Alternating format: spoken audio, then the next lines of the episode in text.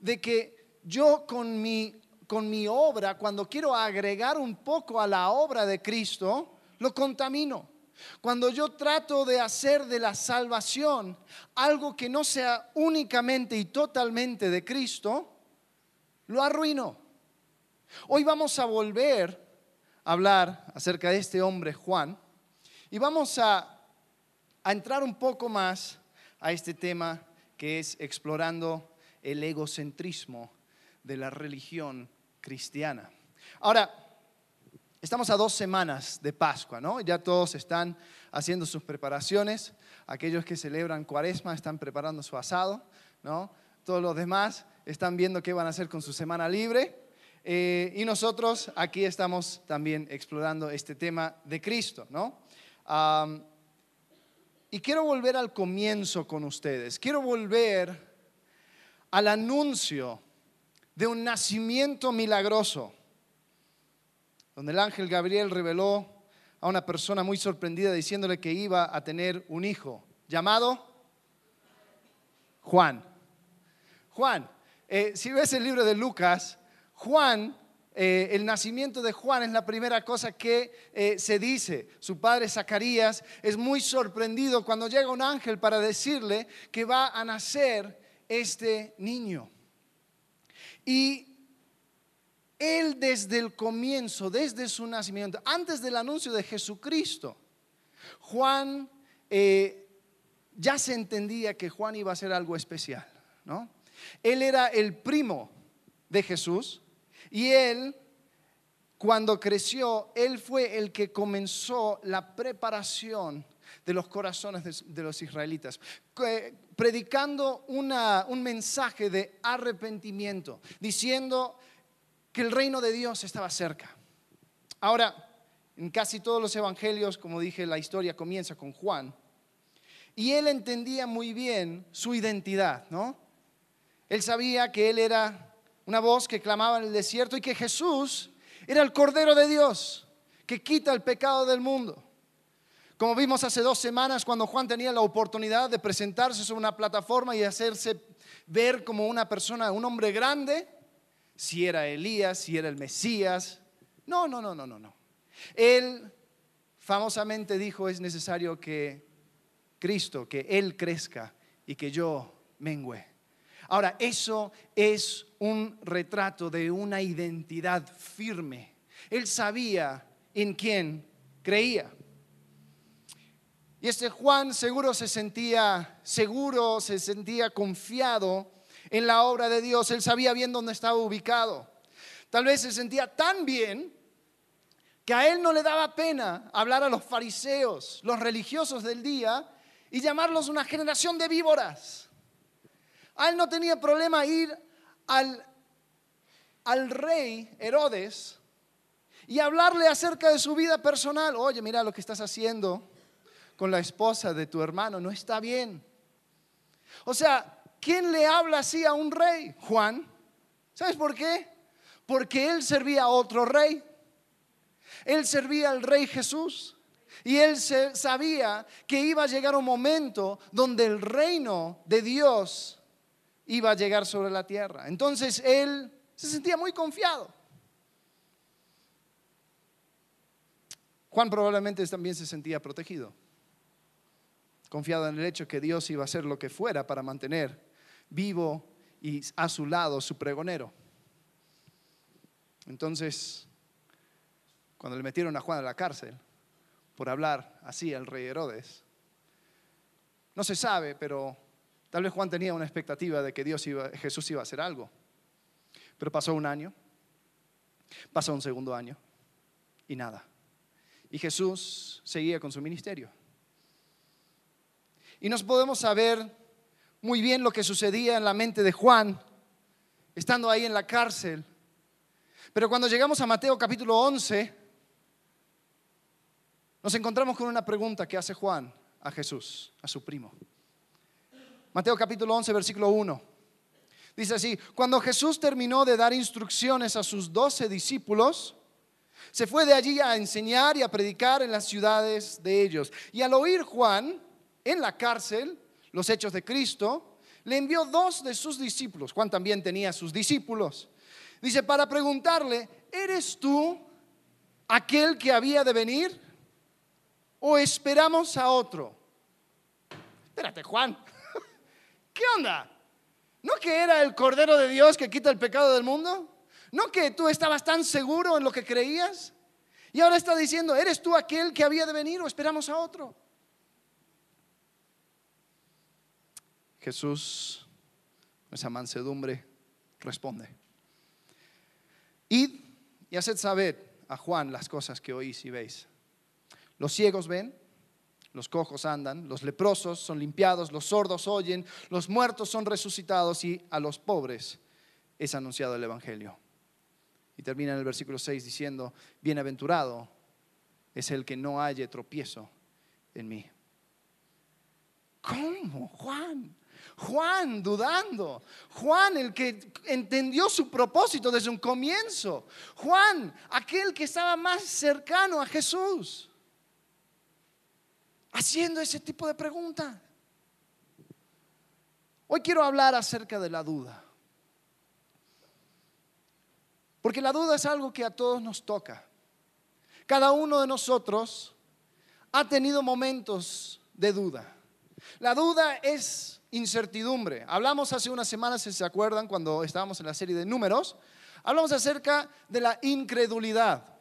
Y dijimos que la incredulidad no es duda. La duda no necesariamente es pecado, pero la incredulidad, el rehusar creer, eso sí está mal. Pero Juan aquí estaba expresando duda.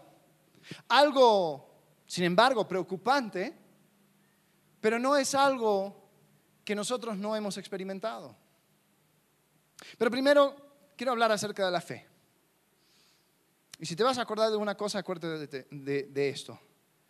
Que la fe es a la vez algo sumamente personal y también algo totalmente ajeno a nosotros. La fe es algo sumamente personal porque yo soy el que tengo fe. Yo no puedo tener fe por ti. Tú no puedes tener fe por mí. El hecho de yo depositar mi fe en la obra de Jesucristo es algo totalmente personal. Pero también es algo ajeno a nosotros. Es algo que no tiene que ver con nosotros. Nosotros no somos el centro de nuestra fe. Muchas veces yo escucho personas decir, bueno, es que yo soy una persona de fe. Ajá. No, es que yo, yo ando por la vida bien porque yo soy una persona de fe. Y una persona de fe, una persona de... Pero fe en qué? ¿Fe en fe? O sea, es decir, cuando yo digo que tengo fe, estoy hablando acerca de algo que está fuera de mí. Yo no me jacto de mi fe, sino que tengo fe en algo seguro que está fuera de mí, es la obra de Cristo. Entonces la fe es algo sumamente personal pero mi descanso no está en mí mismo. Mi descanso ni siquiera está en mi fe. Mi descanso está en la obra de Cristo. Y en eso me aferro. Amén. Entonces la fe es algo sumamente personal y también totalmente ajeno a nosotros. Ahora, pensando en la duda, ¿por qué hay dudas? ¿Por qué dudamos? ¿Por qué hay momentos, periodos en nuestra vida donde realmente estamos pensando y nos ponemos a pensar si vale la pena todo esto? Si nos ponemos a pensar, si esto tal vez todo fue un error, si, si nuestra fe fue colocada en algo que no va a dar resultado, bueno, te voy a decir algo. La duda surge cuando se abre una brecha entre lo que yo experimento personalmente y mi percepción de quién es Dios. Yo dudo cuando tengo una idea acerca de quién es Dios y por ende tengo una expectativa y hay una separación. Porque si Dios fuera así, yo viviría así, ¿no? Si Dios actúa, si este es el carácter de Dios, entonces yo debería estar experimentando esto. Esa es la duda. Y Juan estaba pasando por un momento de duda. Y te voy a decir algo. La duda puede ser un muy buen lugar para comenzar. La duda es un muy buen lugar para comenzar. El problema es terminar ahí. Ahora vamos a explorar algunas razones por las cuales dudamos. Y vamos a verlo a la luz de la palabra y a la luz de la experiencia de Juan. La primera cosa que vemos acerca de la duda es que nosotros dudamos cuando se abre una brecha entre lo que yo quiero que Dios haga y su plan, su plan actual. Nosotros somos personas, somos seres muy interesantes. Yo creo que el hecho de ser creado a la imagen y semejanza de Dios eh, a veces nos hace pensar que somos Dios. Que nosotros si tuviéramos la oportunidad de ejercer todas las responsabilidades de Dios, lo podríamos hacer mucho mejor. Y levantamos un dedo acusatorio a Dios y decimos cosas como, si Dios es real, ¿por qué sucede esto? Yo no puedo creer en un Dios que permita tal cosa. ¿Quién ha escuchado algo así?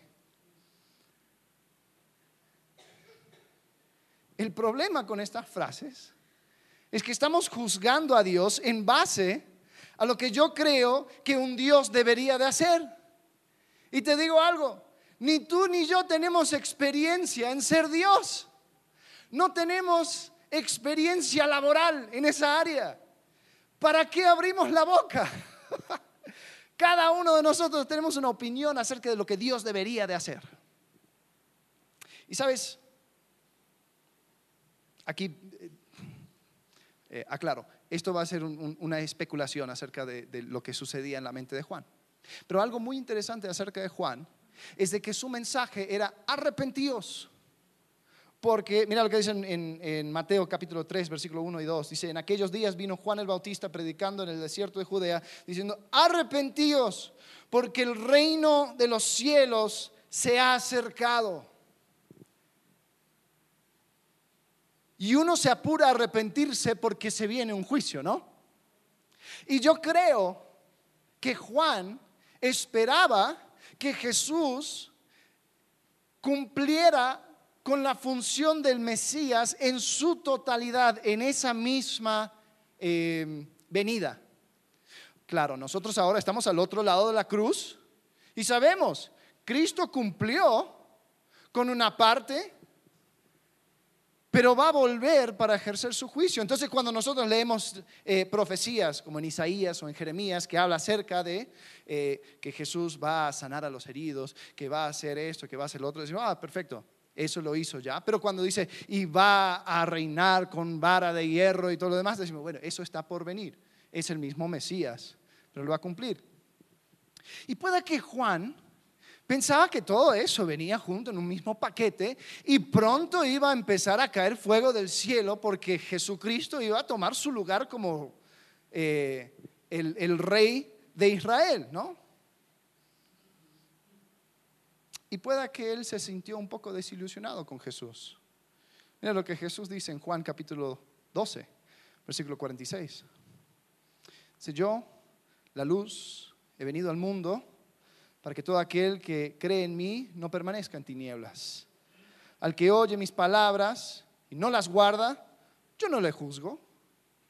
Espera, Jesús, porque yo no he venido a juzgar al mundo, espera, sino a salvar al mundo. El que me rechace y no recibe mis palabras, tiene quien le juzgue. La palabra que he hablado, ella le juzgará en el día postrero.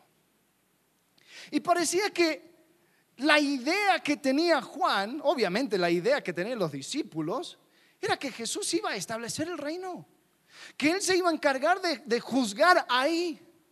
Pero Jesús dice, no, no, no, yo vine a salvar al mundo, no vine a juzgar al mundo. Eso más, más adelante. Ahora, todo esto se podría haber explicado sencillamente si Jesús le hubiera dicho todo esto. No, mira, Juan, es que, es que fíjate esto y lo otro, etcétera, etcétera. El punto es que nosotros muchas veces actuamos así. Nos desilusionamos porque aunque sabemos que Dios es Dios, yo no soy Dios, tengo una idea y una opinión acerca de cómo Dios debería hacer las cosas. Y miramos al mundo y decimos, mira todo el caos y todas las cosas que hay en el mundo, Dios algo está haciendo mal. Yo no creo en este Dios. Yo creo que Dios no es todo bondadoso como dice ser. Porque yo veo que hay dolor, hay enfermedad, hay problemas y eso yo... Y pronto me voy poniendo en el papel de Dios. Y casi, casi como que le tengo que decir, Dios, mira, mira, yo te voy a escribir más o menos como, como tú tienes que hacer eh, y tú lo vas a cumplir. Y dudamos, pero dudamos porque nosotros ya tenemos nuestra idea de lo que creemos que Dios debería hacer. Ahora, si yo tuviera la oportunidad de estar en la celda con Juan, yo tal vez le diría, tranquilo Juan, Dios sabe lo que está haciendo. Nada se escapa de su vista. Y aunque sea ahora o después, la justicia se hará. El reino de Dios realmente se ha acercado. Pero permite que Dios sea Dios. Permite que Dios sea Dios. Sabes, yo no tengo la respuesta para cada hombre y mujer que muere en desgracia y cada hombre corrupto que actúa con impunidad. Solo sé que la humanidad ha estado luchando con esta pregunta desde el comienzo de los tiempos, de que ¿dónde está Dios? ¿Por qué cuando no siento la justicia tengo que seguir confiando en un Dios justo? ¿Cómo es que Dios sigue sentado en su santo templo? Y no voy a negar de que ahí brotan muchas dudas. Ahí es donde podemos estar confiados, decir, Dios, parte de lo que te hace Dios es el hecho de que hay misterios que yo no puedo comprender. ¿Te imaginas tener un Dios que puedes entender por completo? Así le agarras en una cajita, ah, sí, ya, ya entiendo a Dios. Esos dioses son los dioses, los dioses de la mitología, ¿no? Eh, Zeus. Zeus es como un hombre borracho del pueblo, pero como más grande y tira relámpagos. Ah, ok, ya le entiendo, ¿no? Y, viene y se acuesta con un montón de seres humanos y tiene semidioses y todo. Ah, ya, ya, ya, eso, lo comprendo. Sí, sí, sí. Es como mi tío. Eh, entonces ya encajonamos a Dios, ah, ok, eh, así es Dios. Mira, si Dios es Dios, va a haber misterio con Dios. Y el misterio no debe dar lugar a duda, sino que hasta debería darte descanso. Qué bueno que yo no puedo comprender cosas de Dios porque Dios me hizo. Qué bueno que a mí se me vuela la cabeza cuando trato de pensar en la eternidad o la Trinidad o algún otro misterio. Voy a ir acercándome lo más que puedo, pero hay, hay lugar para misterio. Y el problema viene cuando yo ya tengo mi opinión formada de cómo debería actuar Dios y Él no actúa así. Es posible que Juan tenía ya sus ideas formadas y empezó a dudar. ¿Eres tú el que esperamos? ¿O tenemos que esperar otro? La segunda cosa que da lugar a duda es que dudo cuando Dios no usa su poder para cambiar mi circunstancia personal. Cuando Dios no usa su poder para cambiar mi circunstancia personal. Lo primero dudamos acerca del plan de Dios, aquí dudamos acerca del poder de Dios. Juan hace una pregunta muy sencilla. ¿Eres tú aquel que había de venir o esperamos a otro? Y Jesús o sea, le responde, pero no, no responde como Juan esperaba. Juan había estado dos años en la cárcel por mostrar de nuevo acerca de la moral del reino. Él estaba actuando como sirviente, como pregonero de Jesucristo, el Mesías. Hasta cuando vemos en el libro de Hechos, la gente encarcelada, Dios hace algo milagroso para soltar desde la cárcel. A Pedro lo hizo. A Pablo lo hizo. Y Juan, su primo, dos años en la cárcel. Jesús, ¿qué onda? Y Jesús le responde, dice, id y hacer saber las cosas que oís y veis. Los ciegos ven, los cojos andan, los leprosos son limpiados, los sordos oyen, los muertos son resucitados y a los pobres es anunciado el Evangelio. Ahora, si yo fuera Juan, yo le respondería a Jesús con otra carta. Yo creo que escribiría algo así. Querido primo, primo, me alegro por los ciegos, los cojos, los leprosos, los sordos, los muertos y los pobres. Pero yo sigo encarcelado. Favor de incluirme, incluir mi pronta liberación en la lista de muestras de tu deidad. Atentamente, tu primo, Juan.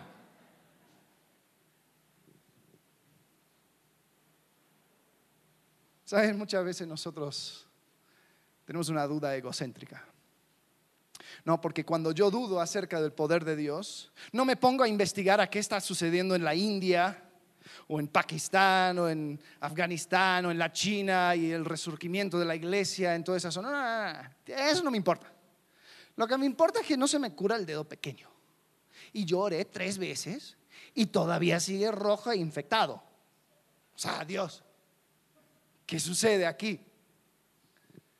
Es decir, nuestra duda muchas veces es egocéntrica porque yo dudo de que Dios tenga el poder para curar y para arreglar mi circunstancia personal. Y cuando no lo hace, le rechazo. Yo no puedo creer en un Dios que permita que yo pase dolor. Ese es el centro.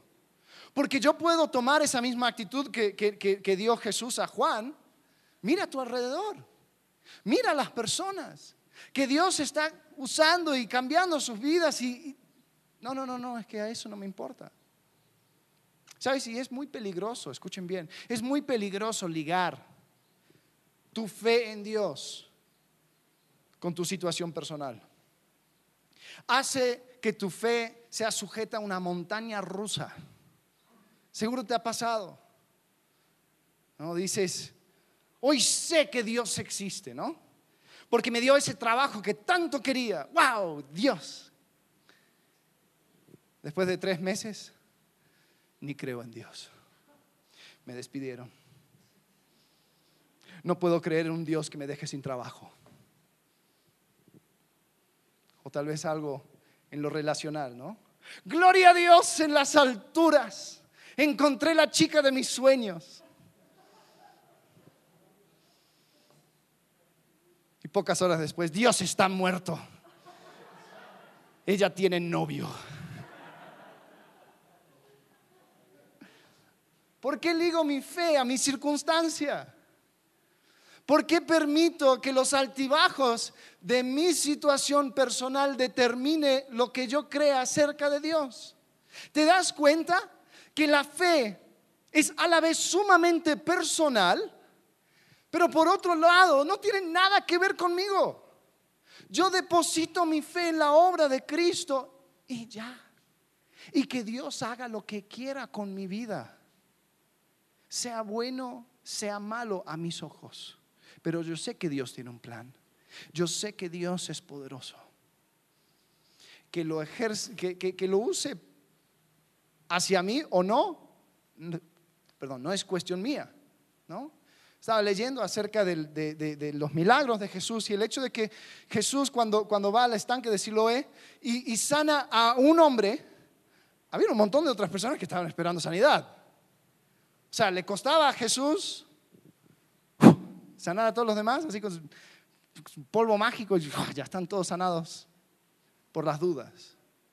Sanó a un hombre sanó un hombre y dejó a todos los demás en su situación. Hey, cuando Dios sana, cuando Dios obra, cuando Dios actúa milagrosamente en tu vida, gloria a Dios.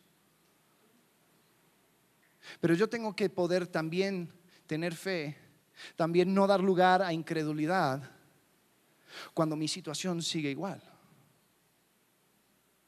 Ahora, yo creo que eso es más difícil,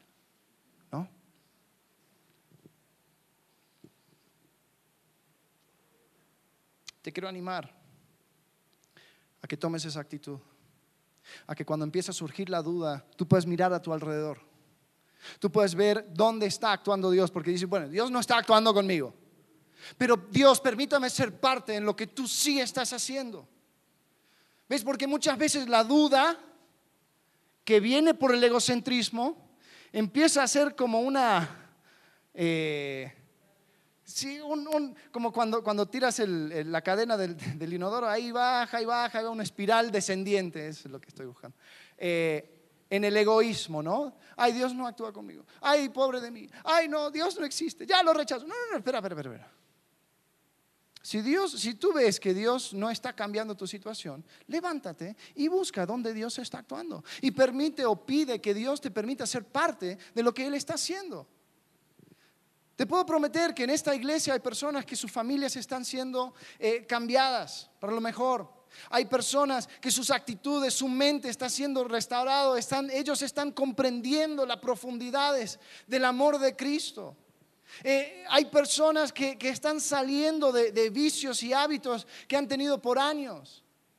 Y en vez de decir, ¿y por qué no me sucede a mí? Levántate y agradece a Dios por lo que Él está haciendo a, tu alrededor y pide que tal vez Él te haga parte de eso. Porque muchas veces dudamos cuando Dios no usa su poder para cambiar mi circunstancia. Solamente porque no está sucediendo contigo, no significa que no está sucediendo. La tercera cosa es que yo dudo cuando encuentro que me cuesta conocer a Dios. Yo dudo cuando me doy cuenta que mi nueva vida en Cristo no contiene un chip que lo pongo así estilo Matrix y ya entiendo las profundidades de lo eterno, ¿no? Y me doy cuenta que es difícil, que tengo que ir trabajando en esto cada día, cada día, cada día, tratando de entender un poco más acerca de lo que Dios quiere para mí y su carácter y su persona. Y empiezo a dudar cuando me doy cuenta que me cuesta.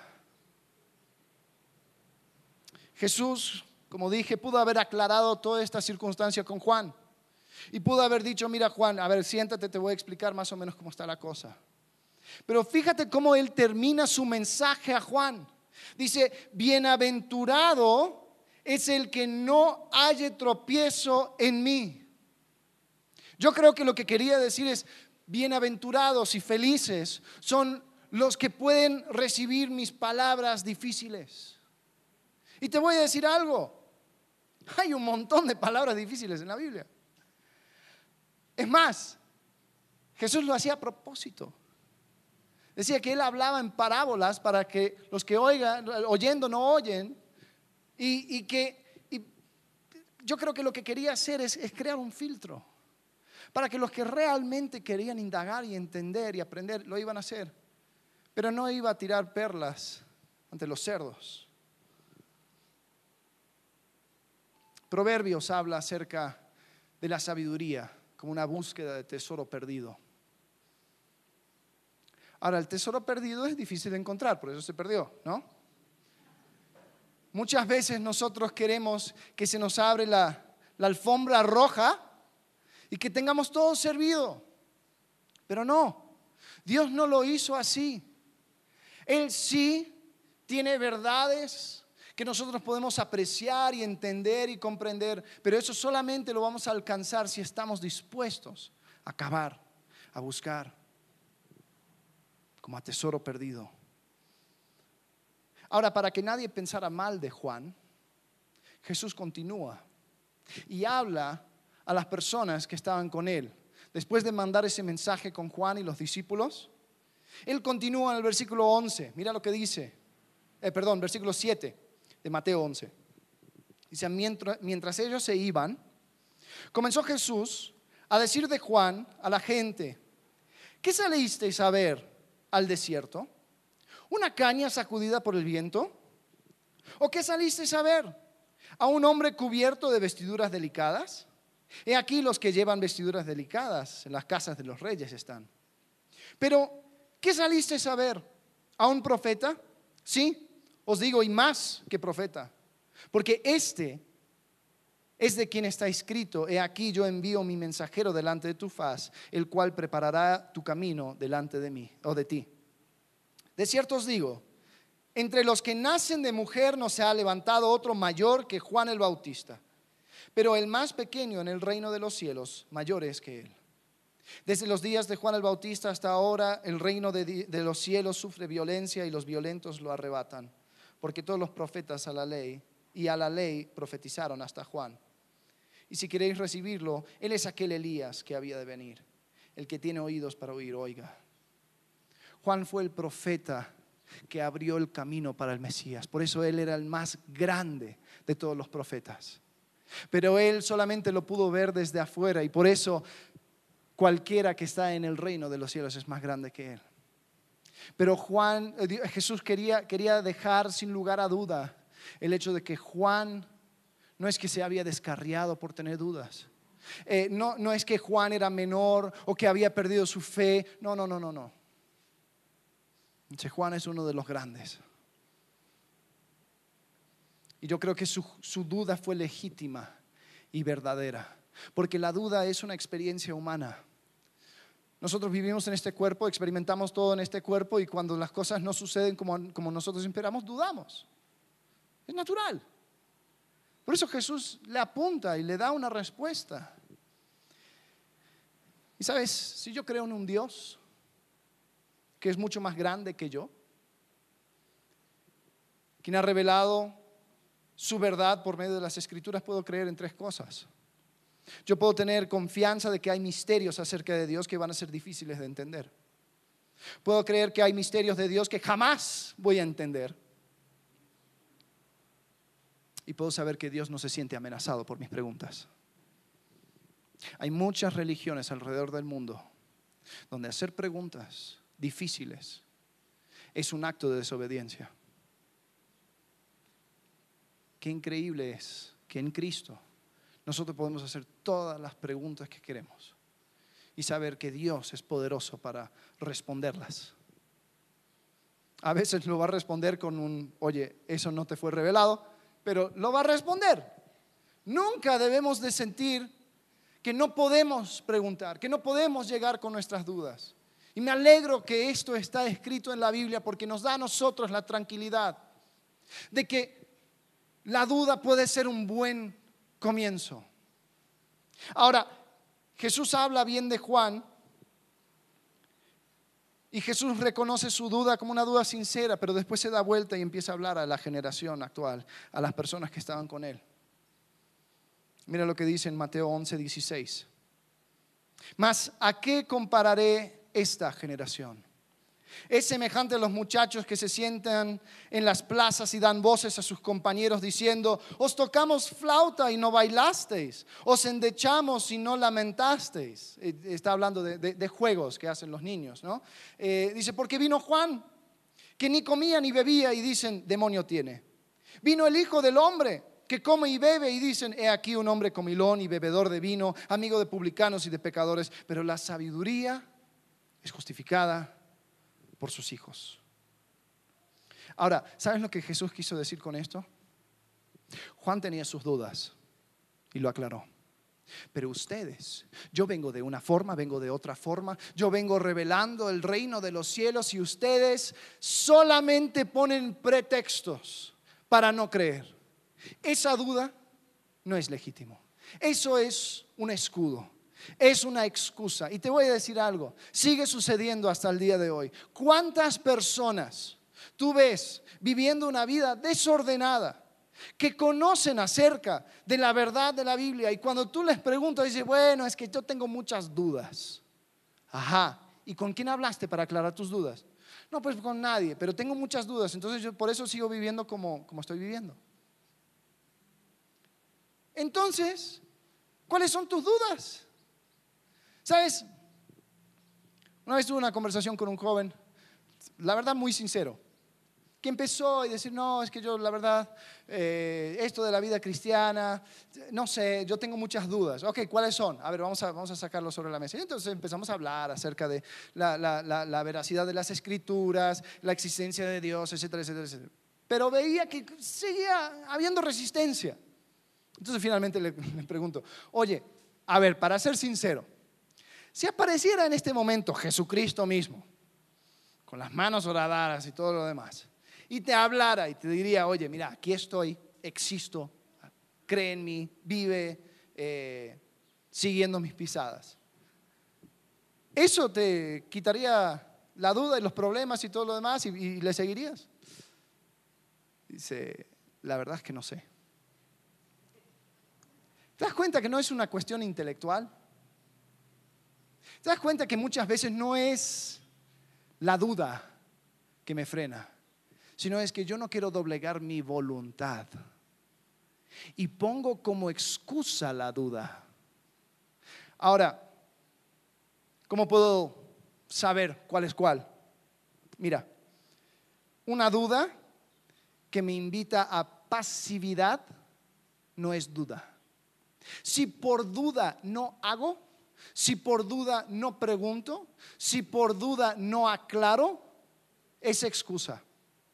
Si la duda que yo tengo me hace ir, buscar la respuesta, hacer las preguntas indicadas, llegar a la palabra de Dios, orar y decir, Dios, aclárame eso, te voy a decir, eso es un buen fundamento. Y invito a cualquiera de ustedes que comiencen con ese tipo de duda, porque esa duda nos invita a aclarar. Pero nunca, nunca, nunca, nunca usemos la duda como pretexto. Entonces la próxima vez que diga, ah, es que la verdad yo no sé de esto, entonces yo voy a seguir, viviendo mi vida como siempre lo he vivido, quiero que lo dejes de usar como excusa. Quiero que te digas a ti mismo, no, es que yo soy un ser rebelde y de serviz dura y la verdad es que yo no quiero doblegar mi voluntad. Ok, por lo menos comienzas por la honestidad.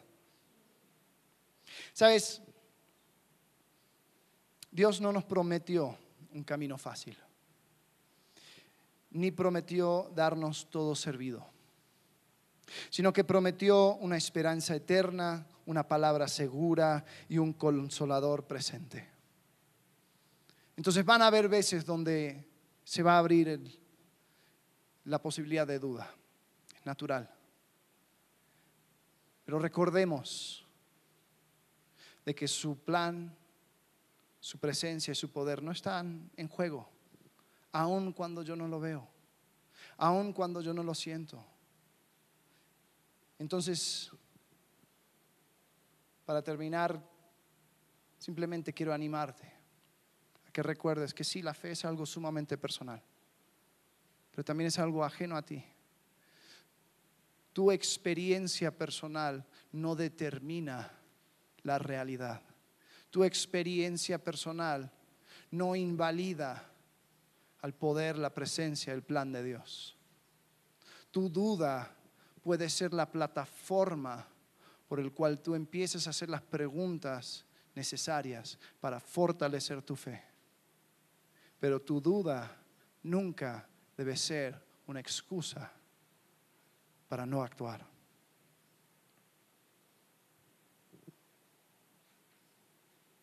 Al final la salvación no se trata de mí. Al final la salvación se trata de la obra de Cristo. Y eso, en eso, no hay duda.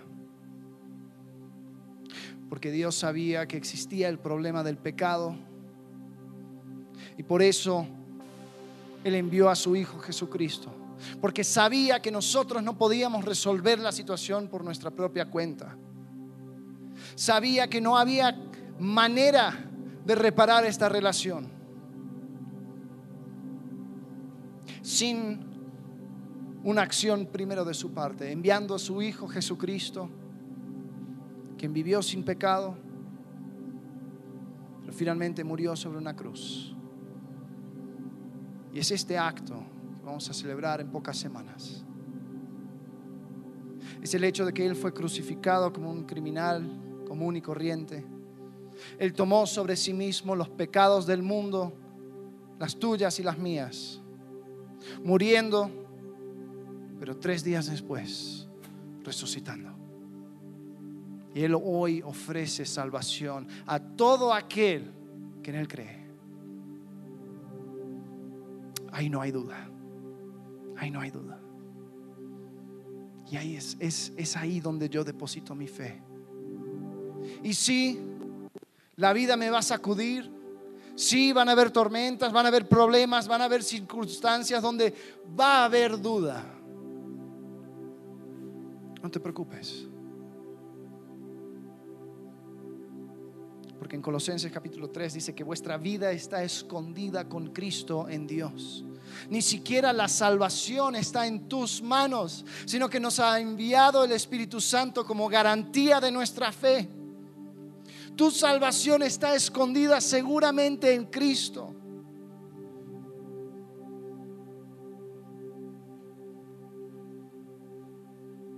Entonces, vamos a tomar nuestras dudas, vamos a tomar nuestras preocupaciones. Vamos primero a ponerlo delante de Dios y ser sincero con Él, porque nada nos vale pretender, nada nos sirve pretender. Pero después vamos a permitir que esas dudas nos motive a preguntar, nos motive a buscar la respuesta. Porque así como Juan pudo ser sincero delante de Jesús, Jesús con mucha gracia le respondió nosotros podemos esperar esa misma gracia cuando nosotros llegamos delante de Él. Vamos a orar. Padre, gracias